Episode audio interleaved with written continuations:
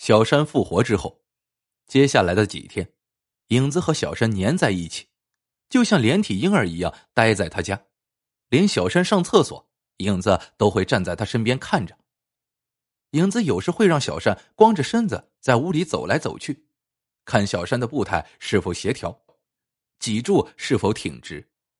小山熟睡时，影子会轻轻掀开被子，把头贴到他的胸口上，像机械师一样听里边脏器运转是否正常，有没有骨头之间摩擦的声音。他还会像个专业医生一样，在小山的肋骨上画一个个记号，看看是否对称。那套华医西科大学出版的体检录像，影子早就看过无数遍了，甚至记得那个女模特在体检过程中呼吸了多少次。他暗暗将那个女孩和小山进行对比，一点点差异都会让影子心惊肉跳。影子觉得自己像个笨手笨脚的神。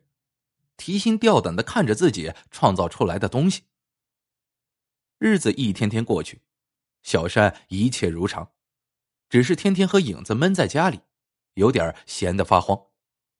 影子也想出门，但他担心周围有什么东西发生变化，让小山意识到自己死过一次。不过，这种可能性似乎在慢慢变小。小山接到了很多朋友的电话，约他出去玩。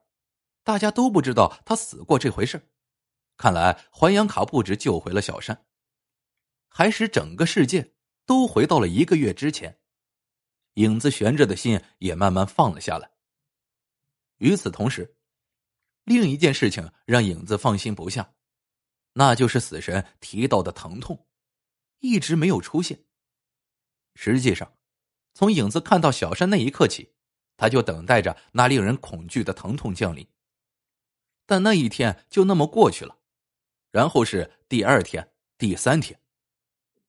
影子的身体和以前一样，健康而有活力，感受不到一点疼痛。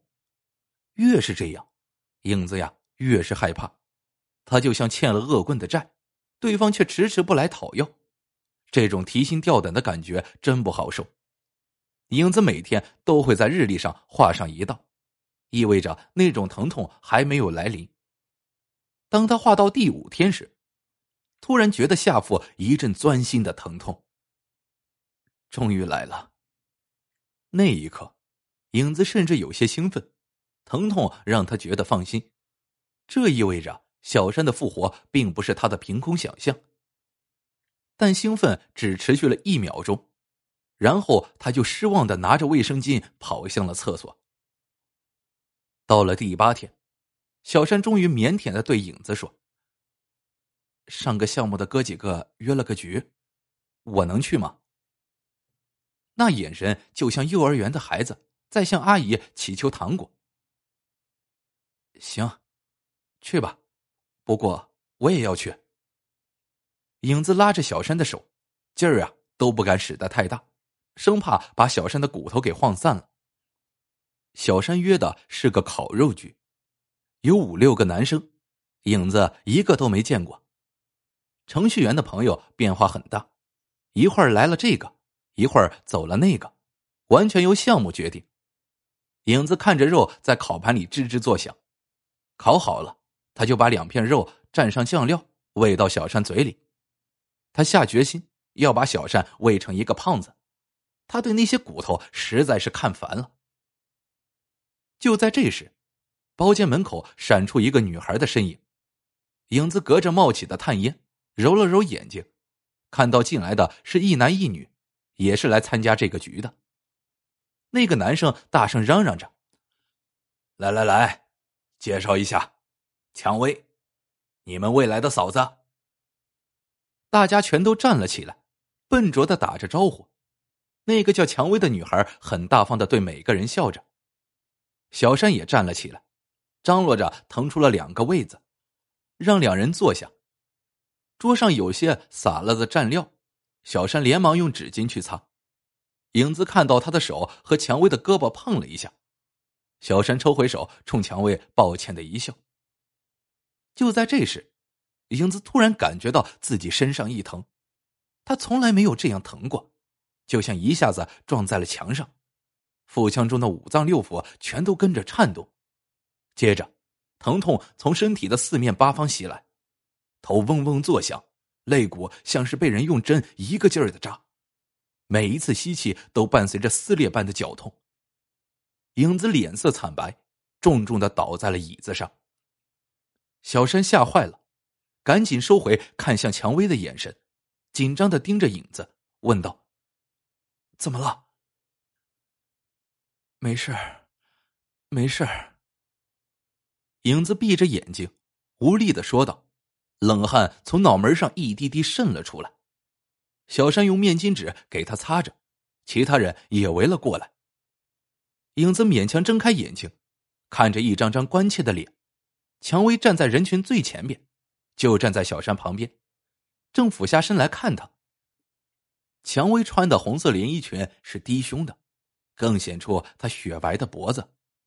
那脖子低下来，形成一个美丽的弧度，像画上的仕女。小山曾说过，自己喜欢长脖子女孩。有一次，他和影子一起去看舞蹈，他盯着那些舞者美丽的脖子看个没完。影子自从认识了小山后，总觉得自己脖子短。围观的人都在七嘴八舌的说着话。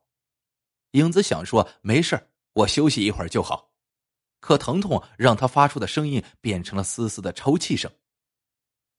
影子正想再说些什么，突然听到一个清冷而熟悉的声音：“我要是你，这十分钟就不说话。”是死神的声音。影子努力抬起身，他看到死神出现在自己眼前，他是从人群当中穿过来的。准确的说，他像一个幽灵般从蔷薇的胸前穿过，站在了影子的面前。死神说：“别担心，其他人看不见我。”他看起来有点不好意思。我来是想和你说一声，我搞错了，以为。给你的是老版的还阳卡，其实你拿到的是更新之后的版本，和老版的还阳卡有点区别。这个卡的特点是，如果你复活的人一直爱你，你就不会感觉到任何疼痛；但是如果他移情别恋，有了新欢，你就会一天疼三次，而且会疼得越来越厉害。当然。